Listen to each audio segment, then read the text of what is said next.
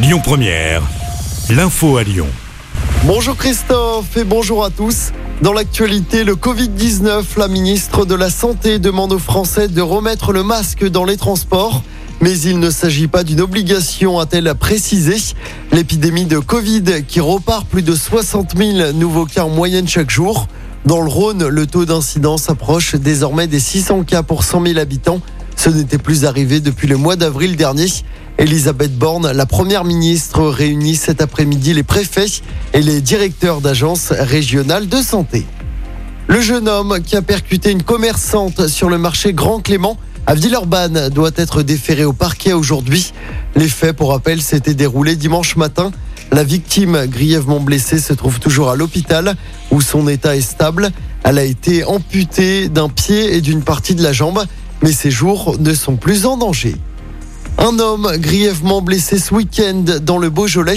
Dimanche soir, il a été aspergé d'essence puis brûlé par un autre individu du côté de Villefranche-sur-Saône. La victime souffre de brûlures au cou et sur le dos. Selon le progrès, son agresseur a été interpellé quelques heures plus tard à Givors. On ignore encore les raisons de son geste. Une nouvelle plainte pour tentative de viol vise Damien Abad. C'est la deuxième plainte. Les faits remontrés à 2010. La plainte a été euh, déposée par une élue centriste. Le ministre des Solidarités qui contre-attaque, il annonce déposer à son tour une plainte en dénonciation calomnieuse. Une grève des correcteurs du bac et du brevet dans l'Académie de Lyon. La CGT appelle les enseignants à ne pas corriger les copies des élèves jusqu'au 7 juillet.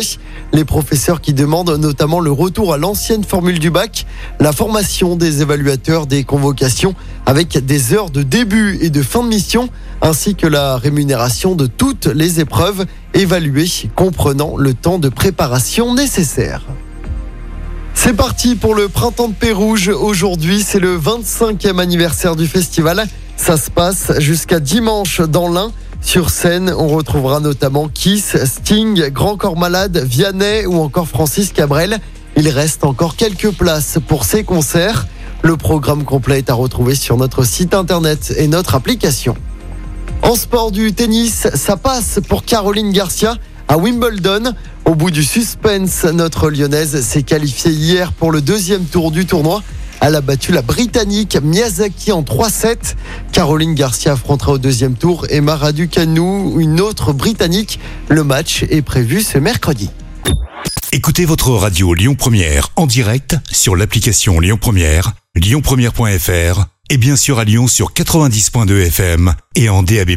Lyon Première